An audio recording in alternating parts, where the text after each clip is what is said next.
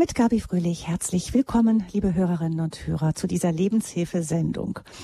Wenn man auf die Weltkarte schaut, ist es durchaus nachvollziehbar, dass Gott sich ausgerechnet die Region Israel-Palästina auserwählt hat, um von dort aus sein Erlösungswerk in Gang zu setzen. Das Heilige Land liegt wie ein Scharnier zwischen Asien, Afrika und Europa. Zur Zeit Jesu führten große Handelswege hindurch. Völker prallten schon damals dort aufeinander. Ein winzig kleines Kont Land, aber voller Kontraste.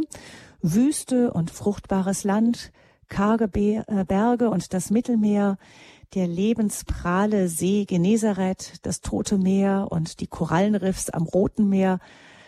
Eigentlich kein Wunder, dass es in dieser einzigartigen Region von jeher geknirscht hat.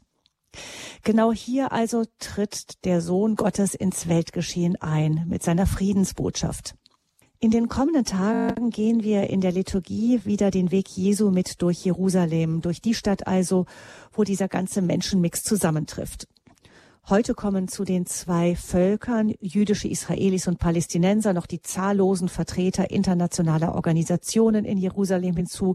Und für die drei monotheistischen Weltreligionen ist Jerusalem eine heilige Stadt. Man muss nur mal ähm, Karfreitag unten zum Beispiel ähm, an der Stelle sein, wo unterhalb des ähm, Tempelberges oder eben der Region, wo jetzt die Al-Aqsa-Moschee ist, ähm, da unten durchgehen und sehen, wie da die Menschen mit ihren Kreuzen auf den Schultern, diejenigen am Nachmittag dann kreuzen, die auf dem Weg zur Klagemauer sind, die Juden oder die Muslime, die vom Freitagsgebet wiederkommen. Also das ist wirklich ein echter Dreh- und Angelpunkt. Und mittendrin in diesem ganzen Gemisch lebt seit 40 Jahren Karl-Heinz Fleckenstein.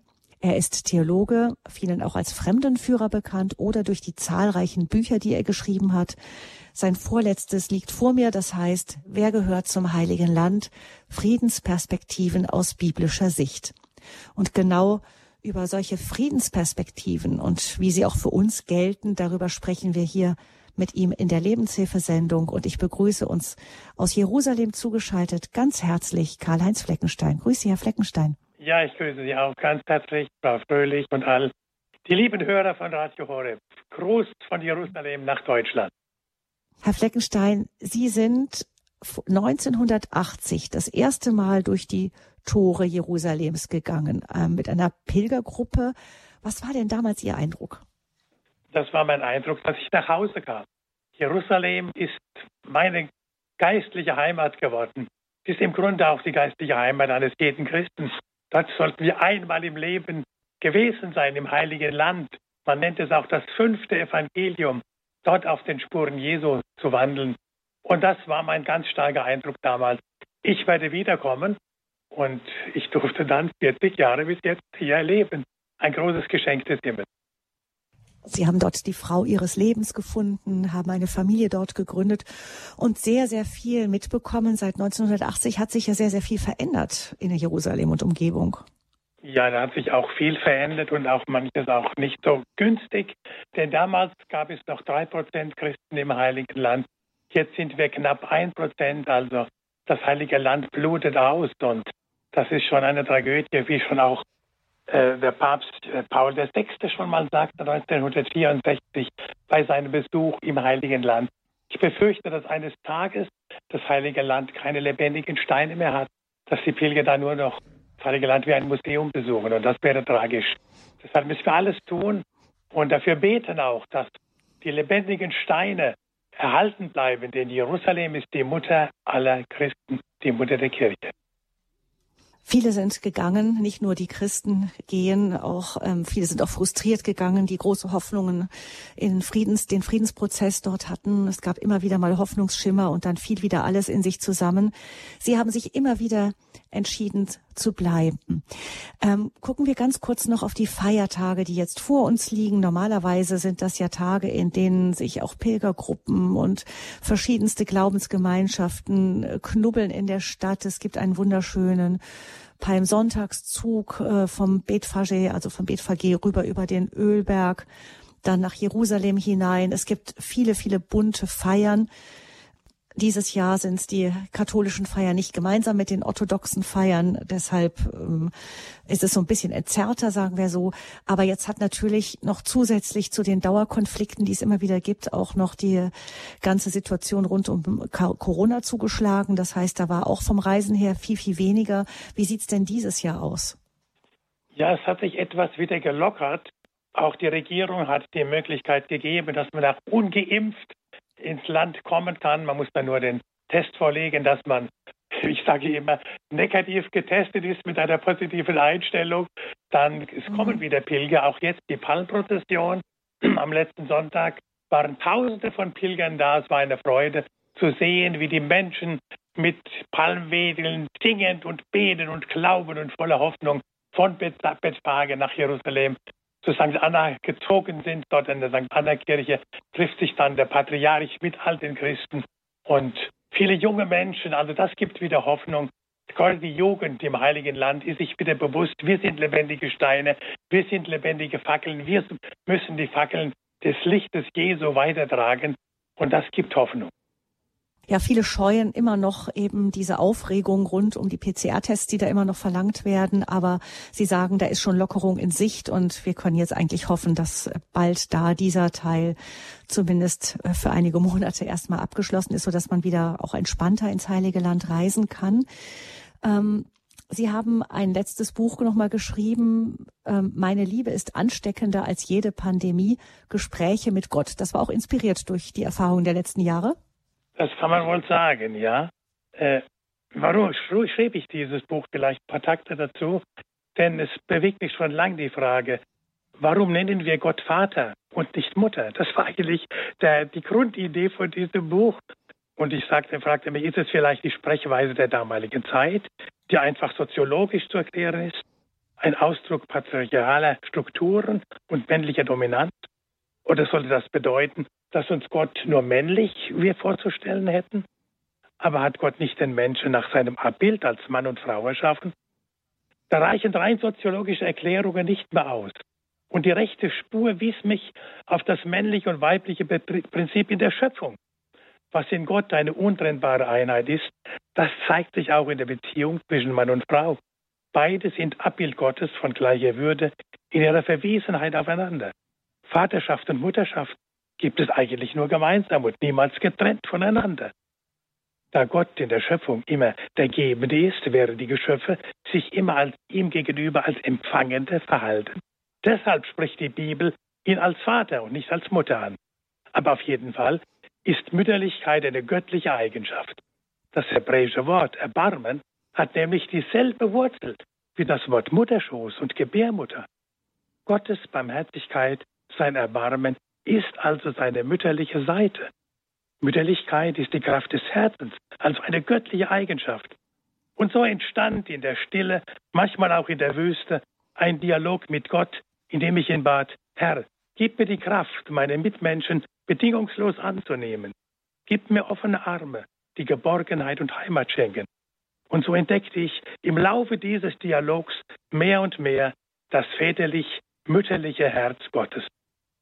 So, ähm, das ist äh, ja auch insgesamt ein, ein hochaktuelles Buch. Ich habe gerade gedacht, als Sie das so gesagt haben, Herr Fleckenstein, ich fände das eigentlich sehr spannend, wenn Sie ein Exemplar dem BDKJ schenken würden, unserer, dem Dachorganisation, unserer Jugendorganisation. Die haben ja gerade beschlossen, dass Gott demnächst gegendert werden soll mit Gott Plus und dass die Idee von dem alten Mann mit weißem Bart einfach überholt sei. Das ist die Begründung. Wäre spannend, Sie, Sie mal im Dialog zu erleben mit, ähm, mit den Jugendlichen vom vom BDKJ. Aber das nur in Klammern. Wir sind ja beim eigentlichen Thema hier jetzt mit den Friedensperspektiven. Das Thema, das eigentlich auch uns direkt in die Kartage hineinführt. Jerusalem ist die, die Stadt, auf der es ähm, zur Entscheidung kommt, auch für Jesus. Und irgendwie ist dieses zur Entscheidung kommen, äh, dieses, diese Konflikte, die sind immer eng mit Jerusalem verbunden gewesen. Die Römer haben das dort so erlebt und ähm, das jüdische Volk schon in früheren Zeiten, jetzt wieder die aktuellen Konflikte. Sie haben in diesem Buch ganz, ganz viele Geschichten gesammelt und ich habe gedacht, wir steigen vielleicht mal ein, indem wir eine so eine kleine Geschichte vom sozusagen von der Basis her hören, die immer wieder in dieses Buch eingeflochten sind und die uns auch zeigen, es geht nicht nur um den Frieden im Heiligen Land, sondern auch ganz viel Weisheit ähm, über Frieden und Konflikte und Konfliktlösung generell immer anhand der Bibel. Und da finden wir in einem Kapitel die Geschichte von einem Studenten und dem armen Feldarbeiter. Und die würde ich gerne äh, Sie bitten, Herr Fleckenstein, uns mal vorzulesen. Ja, ganz gerne eine kleine Leseprobe aus dem Buch. Ein Student war von seinem Professor, der den Spitznamen wegen seiner Freundlichkeit der Studentenfreund hatte, zu einem Spaziergang eingeladen. Da sahen sie ein paar alte Schuhe am Weg liegen. Diese schienen einem armen Mann zu gehören, der auf einem Feld in der Nähe arbeitete. Der Student sagte zu dem Professor, lasst uns mal den Mann foppen. Wir verstecken einfach seine Schuhe. In dem Gebüsch betrachteten wir dann, wie der Mann reagieren wird.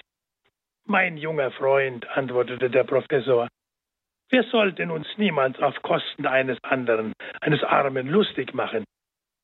Stecke vielmehr eine Münze in jeden Schuh. Und dann verstecken wir uns und beobachten seine Reaktion. Der Student nahm den Vorschlag mit einem schalkhaften Lächeln an. Der arme Mann suchte nach Feierabend seine Schuhe und fand sie schließlich. Nun stieg er in den einen hinein. Doch er spürte etwas Hartes darin und zog seine Füße wieder heraus.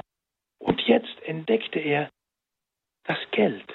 Erstaunt machte sich, Erstaunen machte sich breit auf seinem Gesicht. Er starrte auf die Münze, drehte sie um, schaute sie wieder an. Wieder und wieder. Er wandte sie nach allen Seiten, doch er konnte niemanden sehen.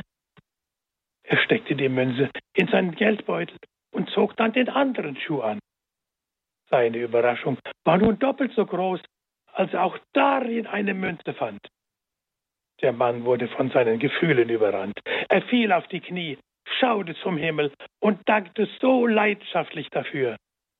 Dabei erwähnte er seine kranke und hilflose Frau und die Kinder, die ohne Brot auskommen mussten. Diese Spende durch irgendeine unbekannte Person kam gerade genau zur rechten Zeit, um seine Familie ein paar Tage zu ernähren. Sichtlich berührt stand der Student da.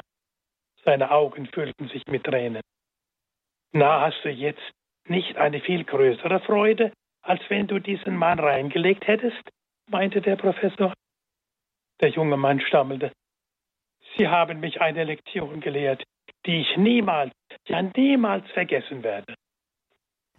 Ja, das ist eine kleine Lesekostprobe gewesen aus dem Buch Wer gehört zum Heiligen Land? Friedensperspektiven aus biblischer Sicht. Und der Autor Karl-Heinz Fleckenstein ist unser Gast hier in der Lebenshilfesendung. Herr Fleckenstein, dieses kleine Geschichte, ähm, die ist ja aus dem Kapitel Geben ist seliger als Nehmen. Das ist ja gerade auch im Heiligen Land, aber oft für uns eben auch in unserem Alltag oft eine Ursache für Konflikte, dass wir das nicht beherzigen, sondern jeder versucht eben das Beste für sich zu haben.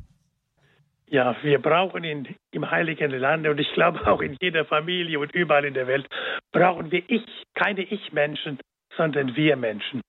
Denn auch hier jeder sagt nur für mich, nur für mich gehört das Land, nur für mich. Und wenn wir dieses Wir-Bewusstsein pflegen, auch in der Familie, auch wo wir sind am Arbeitsplatz, ich glaube, da kann ein Stück Himmel schon sichtbar werden in den Beziehungen zwischen den Menschen. Und da gibt die Bibel uns ja viele, viele Anregungen. Denn geben ist seliger als nehmen, sagt mal Paulus. Es ist ein Jesus-Wort, das er zitiert, das wir nicht so direkt in der Bibel finden, aber Paulus sagt es. Der Herr hat mal gesagt, geben ist seliger als nehmen. Denn alles, was nicht gegeben ist, ist im Grunde verloren. Nur das, was gegeben ist, bleibt, hat Ewigkeitswert. Und das sollten wir uns alle, vor allem im Heiligen Land, immer wieder hinter die Ohren schreiben. Juden sowie Palästinenser. Das Land ist uns nur gegeben, von Gott geschenkt. Und wir sollten es uns einander wieder zurückschenken. Durch unsere Beziehungen, durch unsere gemeinsame Mitarbeit. Verstehe ich das richtig? Ich meine, gerade in dem Konflikt im Heiligen Land und auch das gilt für viele Konflikte, die wir so haben, da sitzt man manchmal da und versucht eine Lösung zu finden. Ähm, ich weiß noch vorhin gerade, was, was die Landaufteilung im Heiligen Land angeht, da saßen ja Präsidenten, ich glaube wie John F. Kennedy, stundenlang grübelnd über den Karten und haben versucht, Linien zu ziehen, wie es denn passen könnte. Und keiner ist so richtig weitergekommen. Ähm, wie man es dreht und wendet, gibt es irgendein Problem. Entweder ist dann das alte jüdische Kernland wieder bei den Palästinensern oder ähm, das andere will man aber auch nicht hergeben und hin und her. Auf jeden Fall ist es ja sehr, sehr komplex. Aber wenn ich Sie richtig verstehe, Herr Fleckenstein, ist das, was Sie da schreiben, zunächst mal eine Haltung, die sich ändern muss. Ja, ich glaube auch eine Haltung, die sich ändern muss. Und ich glaube, die beste Lösung wäre auch, und viele plädieren heute auch dafür, auch Politiker, dass wir ein gemeinsames Land haben. Palästinenser und Juden, beide fühlen sich als Kinder Abrahams. Beide, man sagt so grob gesprochen, die arabische Bevölkerung sind die, die Kinder von, von Hagar, der Nebenfrau von Abraham, und die jüdische Bevölkerung sind die Kinder von, äh, von, von, von Sarah und Isaac. Und beide sind Kinder Abrahams. Und dass sie das verstehen.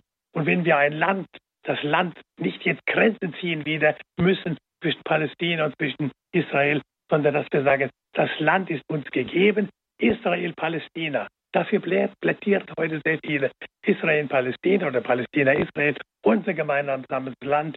Jeder darf seine, äh, seine Kultur pflegen, seine Sitten und seine Kräfte einbringen, seine Vorteile mit einbringen. Dann wäre dieses Land ein Stück Paradies.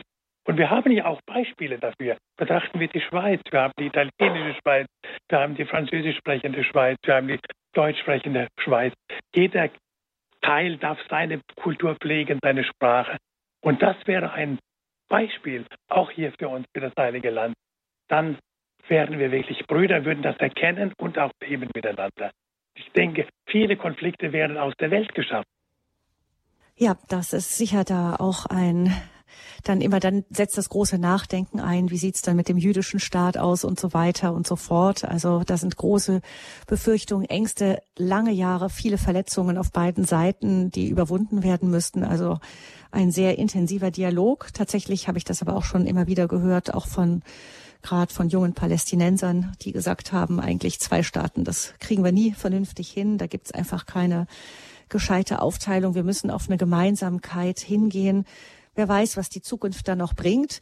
Aber wir halten vielleicht als erstes mal fest, ähm, Herr Fleckenstein, es geht erstmal auch um eine, um eine Veränderung der Haltung, den anderen in den Blick zu kriegen. Sie haben ja in der Bibel nachgespürt und festgestellt, dass es eben so die klassischen Konfliktherde, die es heute noch gibt, dass die auch im Grunde in biblischer Zeit auch schon da waren. Da gibt es ein Kapitel bei Ihnen, das heißt zum Beispiel Wasser für alle. Wasser ist heute nach wie vor ein Riesenthema, wo es Wasser gibt. Ähm, das Land ist natürlich wertvoller. Wie kommt man an die Wasserreserven dran, gerade in einem Land, äh, das zu einem doch erheblichen Teil aus Wüste besteht?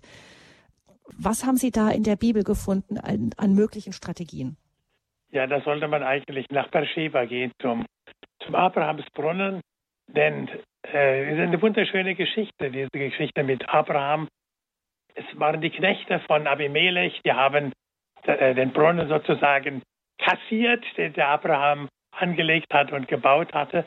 Und nun konnten die Knechte von Abraham nicht mehr dahin zum Wasser. Es gab Ärger, es gab Schlägereien, es gab große Konflikte, fast ein Krieg zwischen den beiden Stämmen.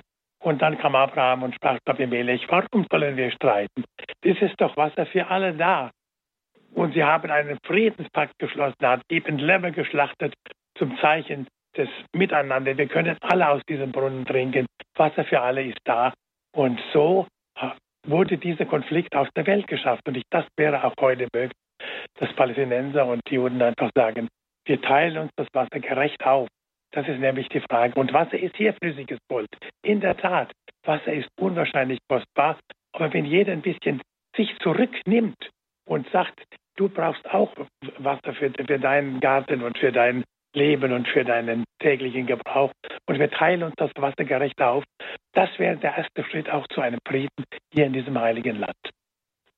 Jetzt ist es ja so, dass wir oft dann, wenn wir die Möglichkeit haben, also wenn wir so die Hand drauf haben, nicht? Wenn jemand irgendwie, sieht man ja schon bei Kindern, also das Kind, das den Ball in der Hand hat und das andere Kind, das ihn gerne hätte und ähm, dann fällt der eine an zu ziehen, der andere zieht in die andere Richtung und will es nicht wieder hergeben. Da gibt es einen Spruch, den ich als von meiner Mutter immer schon gehört habe, der hieß, der Klügere gibt nach und genau das finden Sie auch in der Bibel, diese Haltung, Herr Fleckenstein. Ja, der Klügere gibt nach. Und das ist eine Sache der Erziehung. Die beginnt schon im Kindergarten, schon im Kindergarten, in der Schule. Und da haben wir auch ein Beispiel auch, ich möchte sagen, Neve Shalom. Das ist auch ein Laborexperiment, wo man sagen kann, der Klügere gibt nach. Hier gibt es die Möglichkeit zu sehen, dass die Menschen zusammenleben können. Palästinenser und Juden können in Frieden miteinander leben.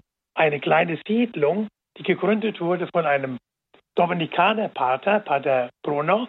Er ist eigentlich Jude, war Ingenieur, stammt aus Ägypten und hat dann das Christentum kennengelernt und immer mehr auch sich in die Bibel vertieft und wurde sogar dann katholischer Priester, wurde Professor bei den Dominikanern in der sogenannten École Biblique und er trug in diesem Herz, in seinem Herzen, diese Sehnsucht. Der Klügere gibt nach, diese Sehnsucht. Wir müssen etwas schaffen, dass die Menschen sehen hier im Heiligen Land. Wir können in Frieden miteinander leben. Und so wollte er ein Stück Land erwerben und diese Siedlung bauen. Und der Abt von Latron, das ist ein Trappistenkloster, schenkte ihm ein Stück Land zu einem, zu einem symbolischen Preis von, von einem Dollar pro Jahr. Und auf diesem Land wollte er nun diese Siedlung gründen. Und zunächst lebte er in einer Kiste, in einer Überseekiste, die ihm ein Jude geschenkt hatte, weil es und er betet darum, dass Menschen kommen, Familien, die mit ihm diese, diesen Traum teilen. Und es kam niemand. Es kamen ab und zu mal ein paar Hippies, aber das waren nicht die Leute, die er sich wünschte aus dem Heiligen Land, Juden und Palästinenser. Und da macht er mit Gott, er hat es mir persönlich mal erzählt, eine Wette. Sagt er, wenn du mir innerhalb von sechs Monaten nicht eine Familie schickst, palästinensisch oder jüdisch, dann war das ein Traum, dann war das eine Illusion, ich gebe es wieder auf. Und er sagt, man soll mit Gott nicht wetten. Es kam eine jüdische Familie, es kam eine Palästinenserfamilie. Und heute ist es eine blühende Siedlung. Sie haben eine Schule, wo in der Schule äh, Hebräisch und Arabisch gelehrt wird, schon im Kindergarten, alles zweisprachig.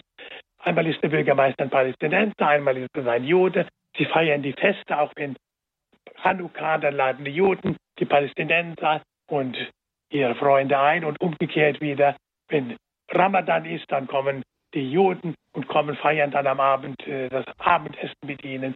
Und es ist also ein Laborexperiment der des Heiligen Landes, wie es in Zukunft sein kann. Und Bruno USA sagte, natürlich brauchen wir auch die Antenne nach oben.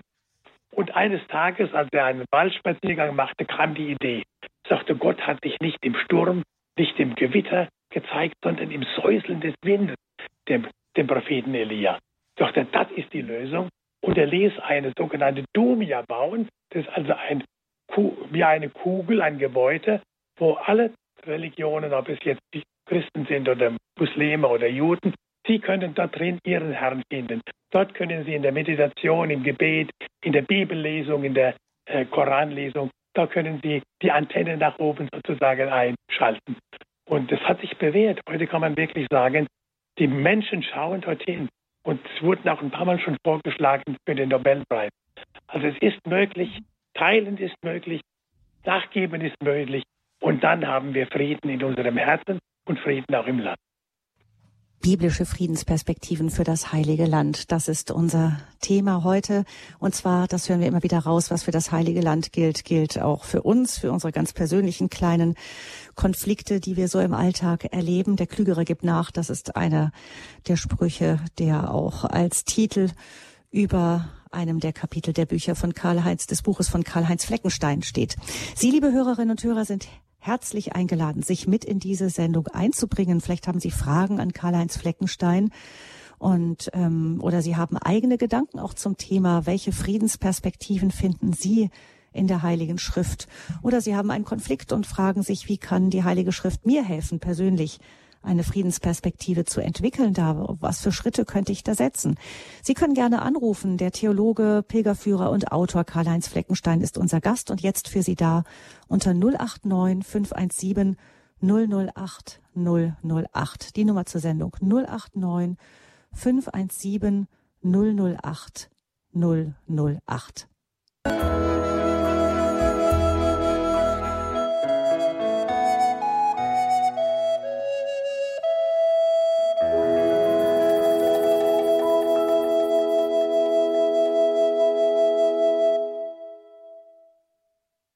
Sehnsucht nach Frieden, was die Bibel uns über Vorbeugung und Lösung von Konflikten sagt. Das ist ein Thema, mit dem sich Karl-Heinz Fleckenstein intensiv beschäftigt hat, nicht umsonst, denn er lebt seit 40 Jahren in Jerusalem. Er ist Theologe, Pilgerführer und Buchautor. Und er hat eben Konflikte, die Weltkonflikte sozusagen tagtäglich vor der Nase. Und dennoch gibt es im Heiligen Land immer wieder Menschen, die die Hoffnung nicht aufgeben, die sich weiterhin um Frieden bemühen. Wir sprechen mit ihm über die Friedensperspektiven, die er in einem seiner Bücher eben aufgelistet hat. Frieden ist möglich, sagt Karl-Heinz Fleckenstein, denn Frieden ist nicht etwas, was wir einfach nur aus eigener Kraft heraus herstellen können. Es ist zuallererst eine Gabe. 089 517 008 008 ist die Nummer zur Sendung. Da können Sie gerne mitsprechen über Friedensperspektiven und über das Heilige Land. Herzlich willkommen 089 517 008 008, die Nummer zur Lebenshilfe hier bei Radio Horeb.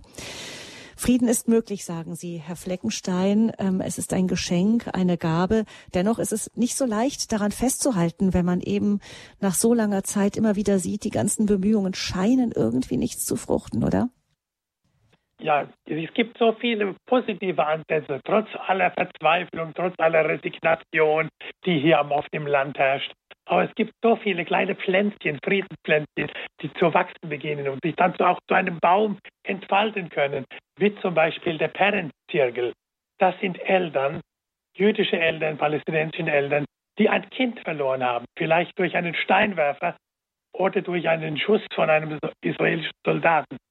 Und die haben sich zusammengetan. Die könnten jetzt resignieren, die könnten Hass aufeinander haben. Ich hasse diese Soldaten, die mein Kind getötet haben. Und die Umgekehrt auch, ich hatte diese Steinewerfer, die jetzt ein Kind äh, äh, getroffen haben mit einem schweren Stein und es ist gestorben. Aber sie tun sich zusammen. Sie sagen, wir wollen verhindern, dass sowas nochmal passiert. Und sie treffen sich, sie beten zusammen, sie arbeiten zusammen für den Frieden. Also das sind zum Beispiel Möglichkeiten auch, diese Hass zu überwinden, diese Resignation zu überwinden. Und es gibt etwas fast Kurioses.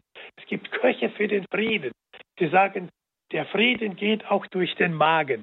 Das sind palästinensische und jüdische Köche, die sich zusammentun und dann verschiedene Rezepte zur Anwendung bringen. Und ein Chefkoch, ein jüdischer Chefkoch sagt, die besten Anregungen habe ich bekommen von einer palästinensischen Mama. Und sie laden dann Menschen ein, die kochen gemeinsam und den Erlös, den sie bekommen, den kriegen dann zum Beispiel SOS Kinderdörfer hier im Heiligen Land. Auch wieder ein Pflänzchen für den Frieden. Und es gibt das Jugendorchester. Das Jugendorchester palästinensische und jüdische junge Menschen musizieren zusammen. Denn die Musik schlägt Brücken. Die Musik kennt keine Grenzen. Sie musizieren orientalische Musik, westliche Musik und im Miteinander, im Teamwork lernen sie sich kennen und schätzen und tragen auch diese Erkenntnis weiter wieder an ihre Mitbürger im Heiligen Land. So könnte ich eine ganze Reihe noch weiter positive Punkte aufzählen, die dazu beitragen, dass die auch eine Kerze, die man anzündet, die ganze Dunkelheit der Welt kann diese Kerze nicht zum Löschen bringen. Das ist unsere Hoffnung, auch meine Hoffnung, die ich 40 Jahre hier lebe und immer wieder auch sehe. Frieden ist möglich, aber er beginnt in den Herzen der Menschen. Es gibt eine Schule, eine Schule, wo auch unsere Enkelkinder gehen, diese Schule besuchen. Die haben ein Logo auf ihrem T-Shirt, steht drauf, der Friede beginnt bei dir. Und wenn das schon in der Schule, schon im Kindergarten gezeigt wird und gelehrt wird und gelebt wird, dann hat die Generation von morgen doch die Chance und die Hoffnung, dass Frieden auch im Heiligen Land möglich ist. Das heißt, da geht es darum, dass wir auch nicht immer aufs Große schauen, sondern eben auch manchmal beim Kleinen unten anfangen. Also wenn wir die großen Perspektiven anschauen, sieht's äh, teilweise wirklich ernüchternd aus. Es gab ja jetzt auch wieder einen vierten Anschlag in kurzer Folge in Tel Aviv, wieder Tote. Also das Ganze scheint ja irgendwie kein Ende zu nehmen. Ähm, aber dennoch gibt es eben an anderen Punkten kleine Friedensperspektiven. Das kann man sagen. Und das ist eben das Tragische, wenn es etwas geschieht, jetzt wie dieser Anschlag in Tel Aviv, sofort dann in dem Flüchtlingslager, wo dieser junge Mann kam, kam, haben dann die Siedler auch dann wieder äh, Rache geübt Man kann Feuer nicht mit Benzin löschen. Das ist, das sollte man kapieren hier in diesem Land. Wenn ich Feuer mit Benzin löschen will, dann wird das Feuer noch viel, viel größer. Und deshalb sind diese kleinen, diese ganz kleinen Friedensaktivitäten sind Türöffner, Türöffner für den Frieden in, diese, in diesem Land. Oder auch dieser Arzt. Es gibt einen Arzt aus Gaza, der hat bei dem Beschuss, Sie wissen ja, immer wieder geht es hin und her, da schießen die selbstgebastelte Raketen von Gaza nach Israel. Israel mhm. schießt mit schweren Waffen zurück. Und ein Arzt in Gaza hat vier Töchter verloren bei diesem Beschuss. Der könnte jetzt hassen. Der könnte hassen und könnte verzweifeln. Aber nein, er hat ein Buch geschrieben, ein Buch mit dem Titel Kein, mit Misstrauen kann man den Hass, kann man, kein Hass und kein Misstrauen. Die Angst ist kein Weg, ist kein, kein Weg für, für den Frieden. Mhm. Dieses Buch wurde ein Bestseller. Es wurde sogar ein Theaterstück aufgeführt äh, nach diesem Buch. Und dieser Mann hat eine Stiftung gegründet, auch für junge Menschen, für junge palästinensische Mädchen, dass man ihnen helfen kann, im Ausland zu studieren.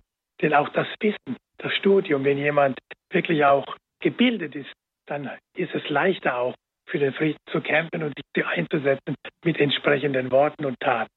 Und dieser Art, ich bewundere diesen Mann, der nicht verzweifelt ist, sondern erst recht sagt, wir geben niemandem die Chance und tun niemandem den Gefallen, ihn zu hassen.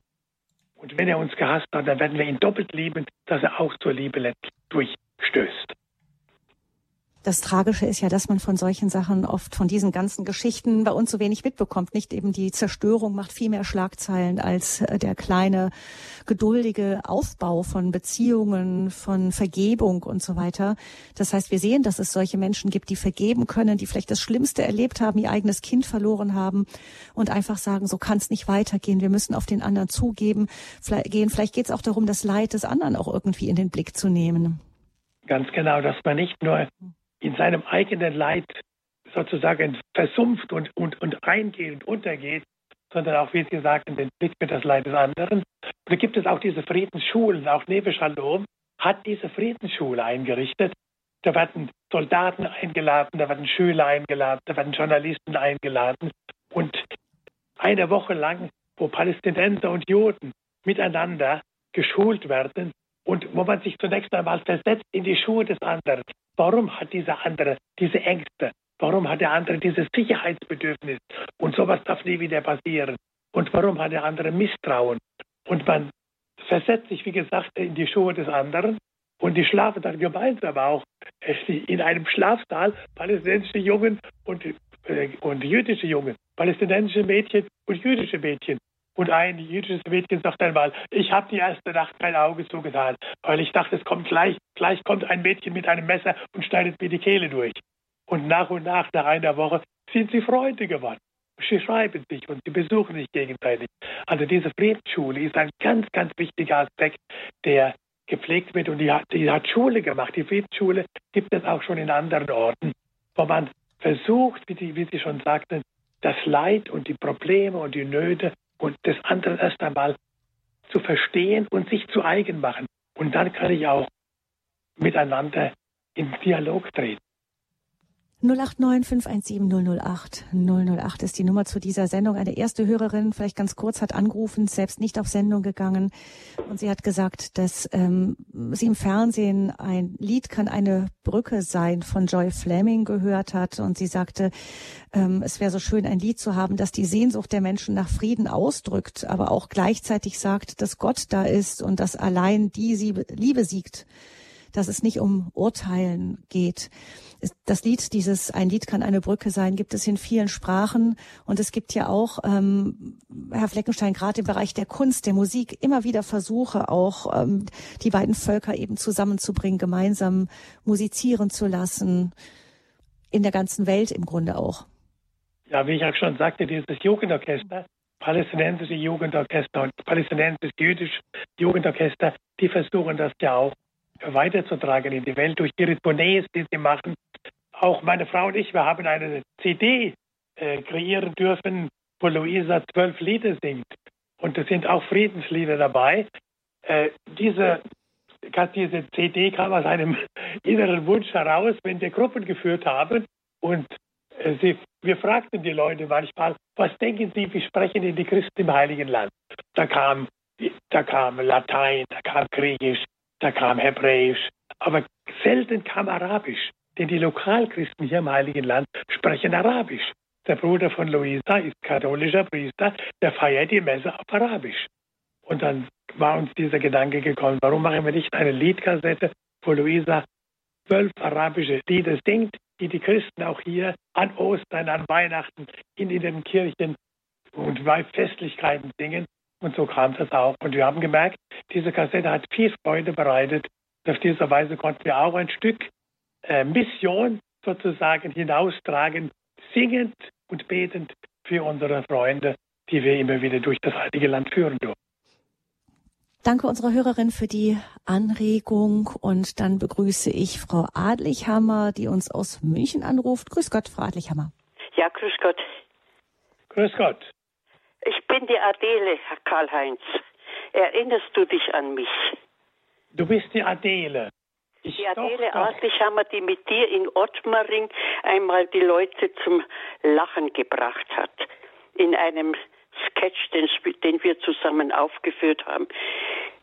Als Fokular, du und ich als Fokularin. Es du ist lange, lange her, das war in einem anderen Jahrhundert, ne?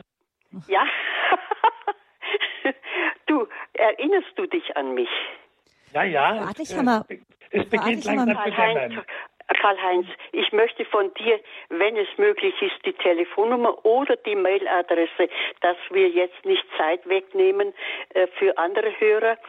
Äh, wenn du mir das gibst, dann möchte ich einfach mit dir Kontakt aufnehmen, ganz persönlich. Kannst du mir deine Mailadresse sagen? Äh, nicht, nicht hier jetzt bitte in der Sendung, Frau Adlichhammer. Ich würde vorschlagen, dass Sie den Hörerservice anrufen und bekommen dort die Kontaktdaten, Herr Fleckenstein, wenn Sie die freigeben. Ja? Ist das, wäre das ein guter Weg? Das ist ein guter Weg.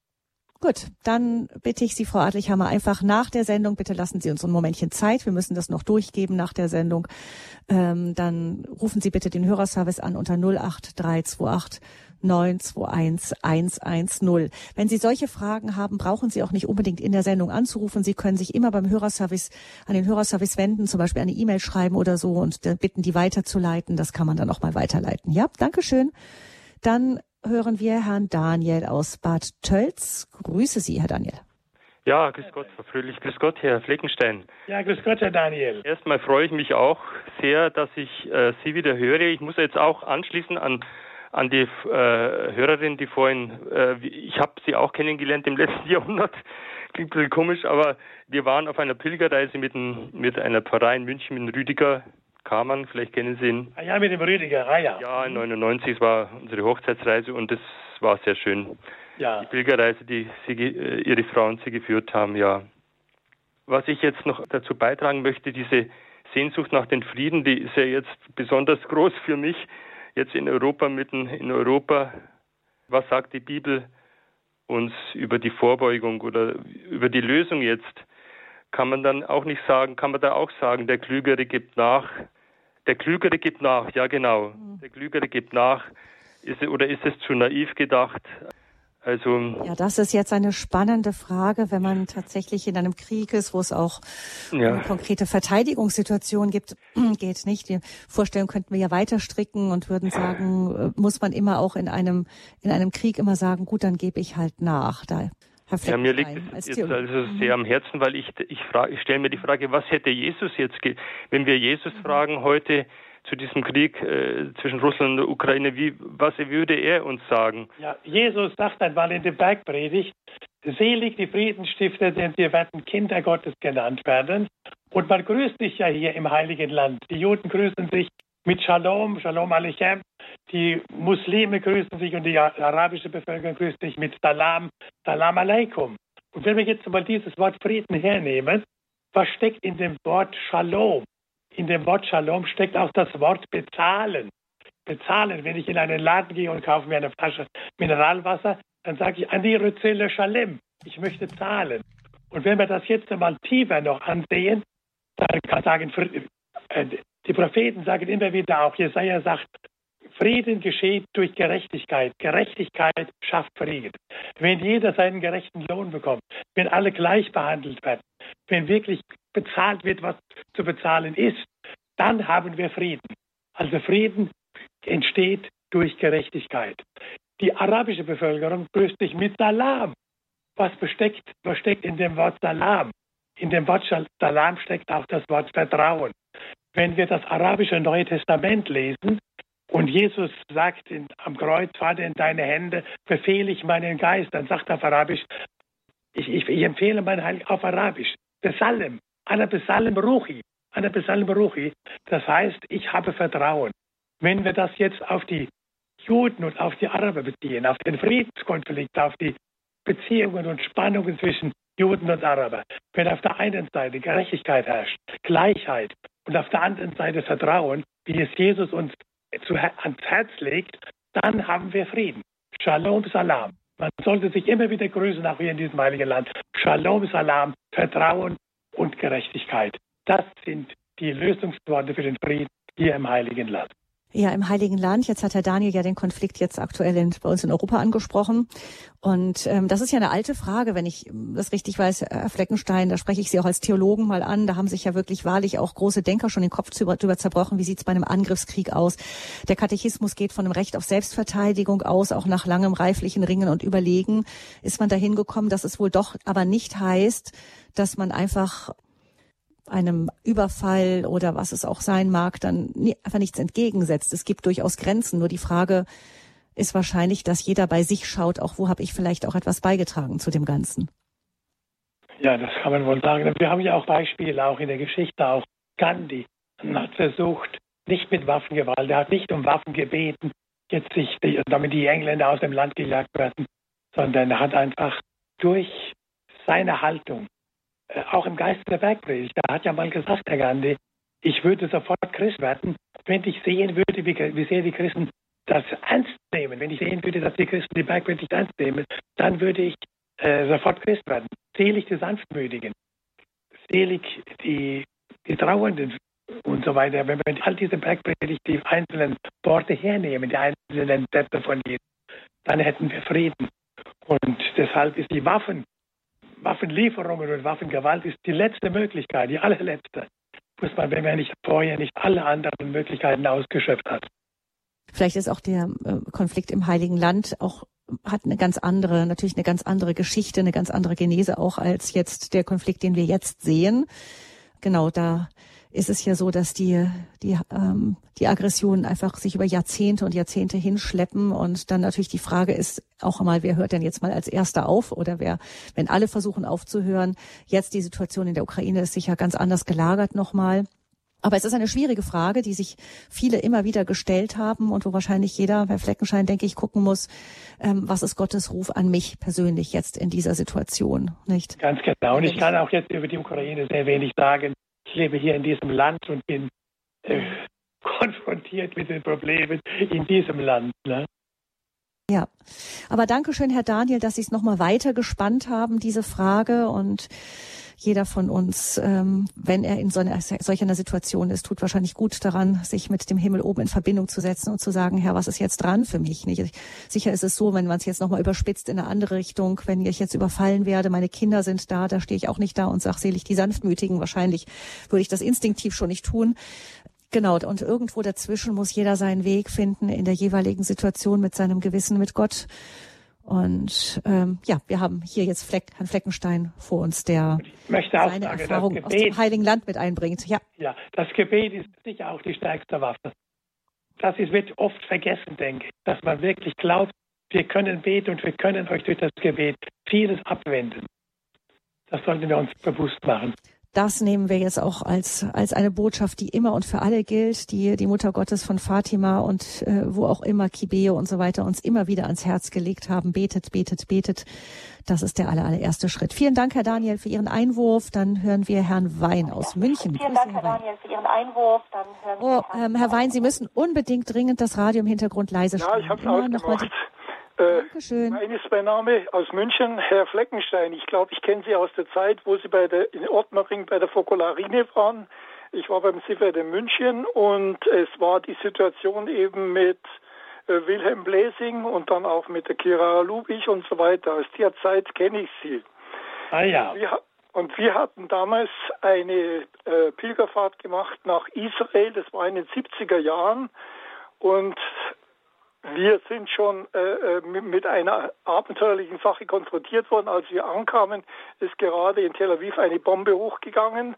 Und so waren wir eben daran gehalten, dass wir uns eben sehr vorsichtig mit dieser Situation auseinandersetzen.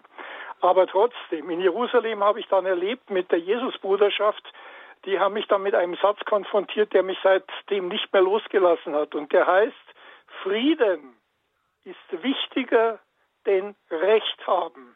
Und dann haben wir festgestellt, zum Beispiel auf dem Ölberg, da gab es die Darmstädter Marienschwestern. Und die hatten versucht, die arabische Bevölkerung in ihre Missionsarbeit einzubinden und haben die einfach gebeten, sie mögen Steine sammeln, auf denen sie dann Bibelworte draufgeklebt haben und damit ein sichtbares Zeichen äh, der Anerkennung und auch des Friedenswillen äh, zum Ausdruck gebracht haben. Das wollte ich Ihnen nur mitteilen. Und dann habe ich noch so Dinge erlebt wie ein Sturm am See Genezareth oder äh, die Situation, äh, wo eben dann hier das Volk murrte am Strande, da erbarmte sich unser der Herr. Wir sind dann von, von in Sharm el-Sheikh sind wir dann aufgenommen worden und so weiter. Also wir haben wunderbare Dinge erlebt, auch in der Wüste hat uns, hat, hat uns Gott geholfen. Dadurch, dass vorher natürlich dieses Attentat war, äh, äh, konnten wir natürlich nicht die israelischen Besatzung in Anspruch nehmen und so, sondern haben uns da weitergeholfen. Aber wie gesagt, wichtig der eine Satz, Frieden ist wichtiger, denn Recht haben. Und die haben versucht, äh, diese Darmstädter Marienschwestern, das war echt lustig, das war eine äh, Familie, die einen haben geheißen zu den Winden und die anderen zu den Schafen. Es waren ungefähr 150 Personen. Und die haben sie eingebunden in ihre Friedensarbeit und haben gesagt, sammelt Steine, auf mhm. denen wir Gottes Wort draufkleben, um das als Zeichen des Friedens weitergeben zu können. Ähm, Herr Wein, was sagt Ihnen Anmerkung. das für, was sagt Ihnen das für die Haltung, diese Friedenshaltung, die dahinter steckt? Dieses Beispiel. Im Moment ist das eine Frage an mich. Ja, genau. Mhm. Was, was, was glauben Sie, was könnte das für uns weit, jetzt weitergefasst, was können wir daraus lernen? Ja, wir können, wir können lernen, dass wir die Menschen dort abholen sollen, äh, wo sie gerade sind und ihnen ein Gutwillzeichen geben, indem wir sie einbinden äh, in unsere Wahrnehmung. Denn wenn ich die bitte, dass sie für mich etwas tun, vorher ist, ist die Sache gewesen mit der einen Frau, die vielleicht durch einen Stein verletzt worden ist. Hier ist ein Zeichen, dass Steine gesammelt werden. Das gibt es auch heute noch und so weiter, äh, wo eben dieser Stein nicht als Angriffspunkt genommen wird, sondern als ein Zeichen der Verständigung, weil Gottes Wort auf diesem Stein drauf ist. Und den von. Leuten gesammelt, die mir praktisch schon vielleicht nicht so gut gesinnt sind, helfen mir, ein sichtbares Zeichen des Friedens zu setzen, indem sie eine gemeinsame Friedensarbeit leisten. Die einen sammeln Steine, die eine positive mhm. Wendung bekommen, indem das Wort Gottes auf die Steine geklebt wird. Und die anderen, die haben dann die Möglichkeit, diese Steine mit dem Wort Gottes an die Menschen weiterzugeben und damit ein sichtbares Zeichen des Friedens zu setzen. Das haben wir wunderbar verstanden. Vielen Dank. Ähm, Herr Fleckenstein, man könnte sagen, eben die, die Steine, die oft eben Leid bringen, umgemünzt in, in, in Zeichen des Friedens. Es gibt diesen biblischen Satz, auch dahinter Schwerter zu Flug, Flugscharen. Also man kann auch etwas, was eine Waffe ist, ähm, uminterpretieren und ihm eine neue Bedeutung geben. Ja, das hat auch der Pater Armando gemacht. Pater Armando während der ersten Intifada hat er gesagt, ich sehe so viele Steinewerfer, so viele junge Menschen, die Steine werfen. Und er sammelte diese jungen Leute, sagte, statt Steine werfen, Noten lesen. Und er gründete ein Musikinstitut in Jerusalem, sogenannte Magnificat-Institut, und lehrte diese jungen Menschen, Noten zu lesen. Noten für den Frieden statt Steine gegen den Feind.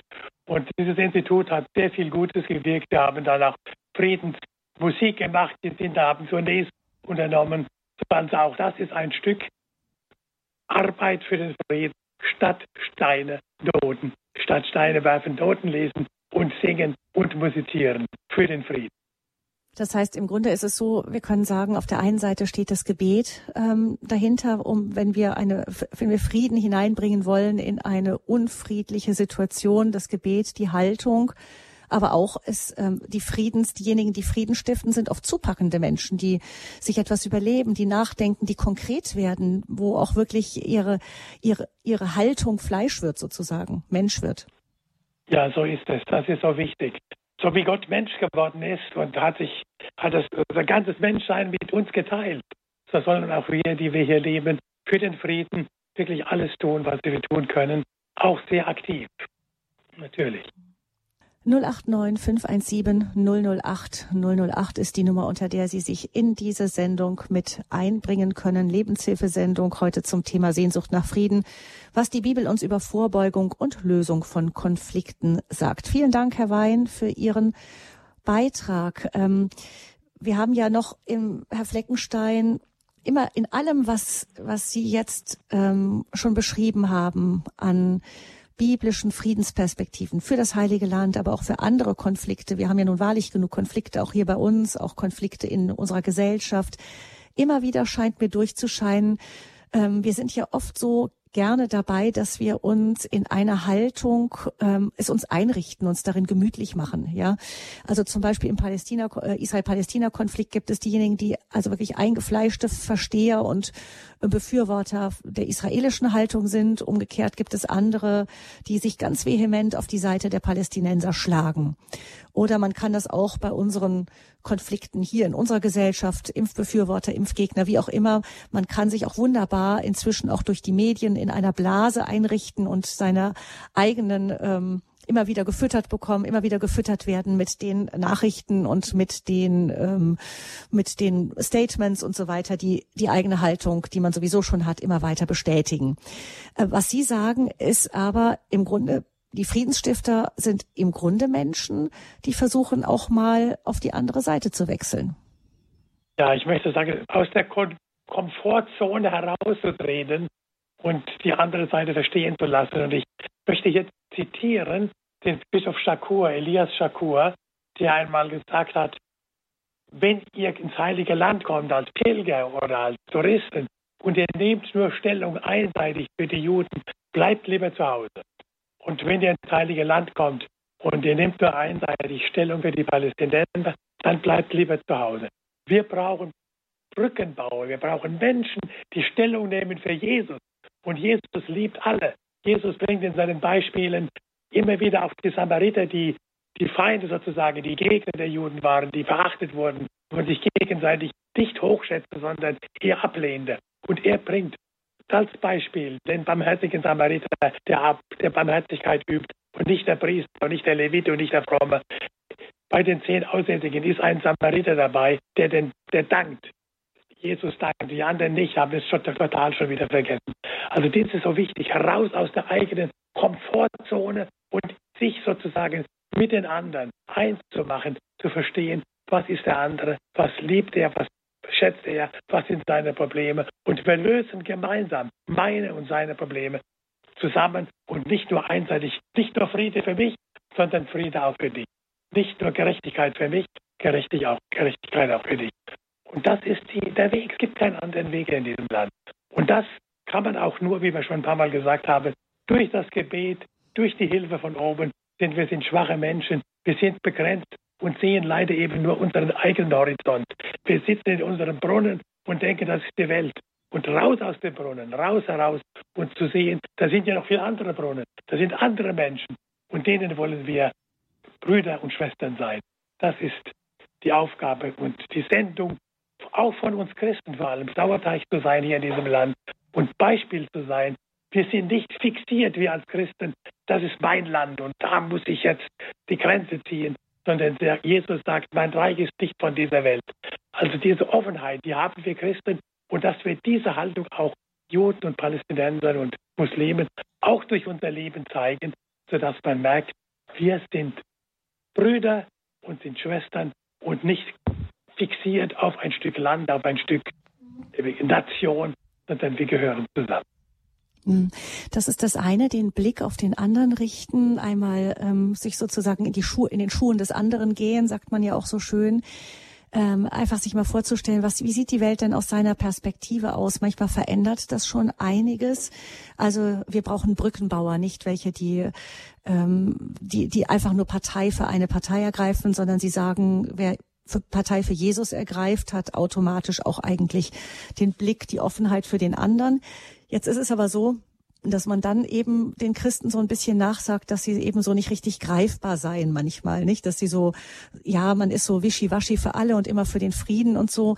Ähm, leidenschaftliches Kämpfen heißt manchmal aber durchaus auch durchaus ähm, mit mit mit Kraft und mit ähm, ja mit Kraft eine eine Haltung zu vertreten. Wenn wir jetzt sehen, zum Beispiel diejenigen, die im Dritten Reich ähm, Friedensstifter waren, ja, wie man ein Kardinal von Galen zum Beispiel nimmt oder so, dann ist das durchaus jemand gewesen, der seine Meinung vertreten hat.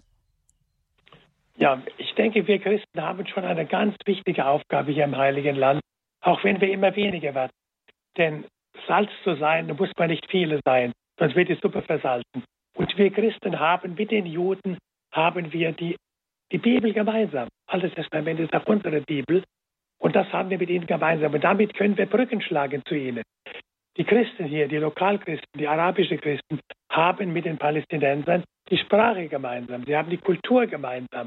Und das ist auch wieder ein Brückenschlag zu ihnen hin.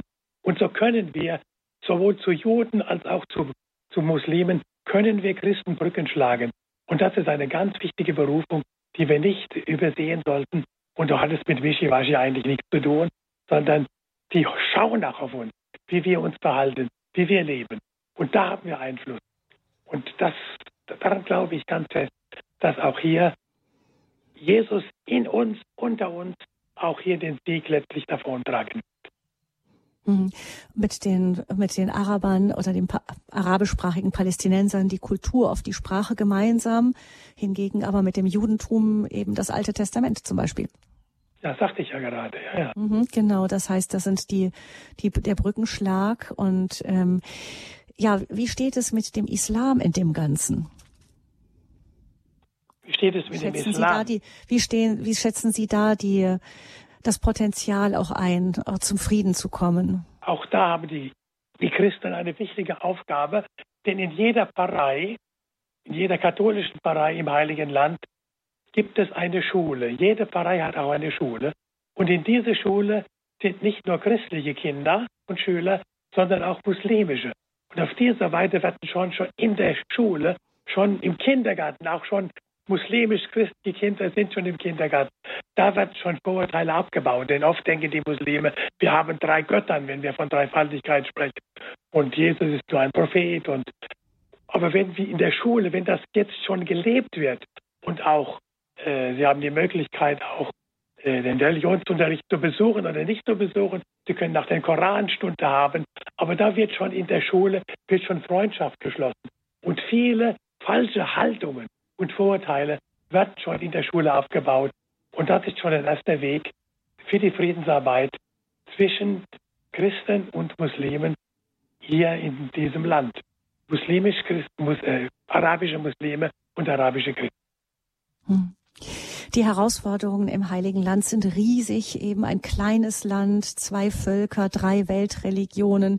Ähm, Herr Fleckenstein, wo, wo sind Ihre Hoffnungspunkte vor allem für die Zukunft? Weshalb glauben Sie immer noch unerschütterlich daran, dass es doch noch zu einem Frieden kommen kann in der Region? Ein Zeichen dafür ist auch die messianische Bewegung, also die messianische Juden es gibt immer mehr. Als ich kam, da waren es ein paar hundert vor 40 Jahren. Jetzt sind es schon über ein paar tausend von Menschen, die erkennen von innen heraus, Jesus ist der Herr. Jesus ist der Messias, auf den unsere Väter seit Jahrtausenden gewartet haben und immer noch warten. Er ist ja schon gekommen. Jesus ist der Herr. Und diese Leute, diese Leute sind Friedensbauern. Wir kennen einen, sind befreundet mit einem jungen Kapitän, der ein sogenanntes Jesusboot fährt auf dem See Genezareth, die Pilger über, das, über den See Genezareth fährt. Er war vorher ein Berufssoldat. Er war der, der Kapitän eines Kanonenbootes in Haifa. Und dann äh, ist er übergesiedelt äh, zum See Genezareth, hat seine, ist ein Waisenkind, hat dann seine Mutter dann wieder kennenlernen wollen, denn die Mutter hat ihn abgegeben, schon als kleines Baby, hat dann seine Mutter kennengelernt, Geschwister kennengelernt und wollte dann in der Nähe seiner eigentlichen Familie leben und wurde dann Kapitän auf einem sogenannten Jesusboot. Und da war er jeden Tag dem Wort Gottes ausgesetzt. Und er sagte mir einmal, hat mir selbst erzählt, eines Tages spürte ich, Jesus ist mitten im Boot. Und ich spürte, Jesus ist der Herr, Jesus ist der Messias, er ist getauft. Und er lebt jetzt für Jesus mit einer Leidenschaft. Und die haben auch eine Gemeinde. Es gibt messianische Juden, die eine Gemeinde haben. Und er sagt immer wieder, wenn wir, wenn, und wenn die Juden immer mehr Jesus auch erkennen und entdecken, dann, er ist ja der Friedensfürst Jesus. Und er kann den Frieden schaffen hier in diesem Land. Und das ist ein Hoffnungszeichen, das ist ein Hoffnungspflänzchen. Vielleicht in 50 Jahren, vielleicht in 100 Jahren. Aber diese Bewegung wächst und immer mehr und mehr erkennen Juden, Jesus ist eigentlich der Friedensfürst. Und wenn er es ist, dann vereint er, ob sie jetzt Araber sind oder ob sie Juden sind. Er verbindet uns alle. Wenn wir uns mit der Gruppe, äh, mit der Gruppe kommen und sein Boot besteigen, dann grüßen wir uns mit einem arabischen Osterruf. Jedes Mal, wenn wir sehen, Il Messias kam, Hakan kam. Das heißt, mhm. Jesus ist auferstanden, der Herr ist auferstanden, er ist wahrhaft auferstanden. Das ist ein Ruf, den er mir ruft, zuruft.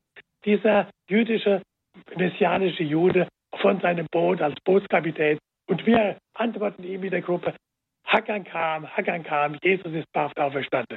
Das sind so kleine Zeichen. Und das ist meine Hoffnung dass Jesus am Ende den Sieg in diesem Land auch davontragen wird. Vielen Dank, Karl-Heinz Fleckenstein. Die Friedensperspektiven beginnen im Herzen der einzelnen Menschen. Ich spanne es nochmal ganz, ganz kurz rüber zu der Ukraine. Radio Maria in der Ukraine nach wie vor aktiv, sendet weiter, eben auch immer mit Gebeten, äh, mit äh, ja, Gebet, Zusammenhalt, Unterstützung der einzelnen Menschen. Und ähm, das sind die kleinen Friedensbotschaften, die wir säen können, auch als Radio Maria in vielen, vielen kleinen Konfliktgebieten. Radio Maria gibt es jetzt auch in Nazareth. Also diese Stimme des Friedens und die Partei, das Parteiergreifen für Jesus ist für Sie, Karl-Heinz Fleckenstein, der zentrale, die zentrale, der zentrale Schlüssel, um Frieden ja. zu bringen. Vielen herzlichen Dank für diese Sendung. Wenn Sie sich für die Bücher interessieren von Karl-Heinz Fleckenstein, finden Sie im Internet unter dem Infofeld zu dieser Sendung unter horeb.org im Programm die, ähm, die Angaben dazu. Sie können aber auch beim Hörerservice anrufen unter 08328 921 110 ist die Nummer. Ich wünsche Ihnen und Ihrer Familie ganz, ganz herzlich Gottes reichen Segen für die kommenden Feiertage in Jerusalem. Dr. Karl-Heinz Fleckenstein, alles Gute für Sie und Ihre Familie. Und Gabi Fröhlich verabschiedet sich auch von Ihnen, liebe Hörerinnen und Hörer. Alles Gute. Gottes Segen wünscht Gabi Fröhlich.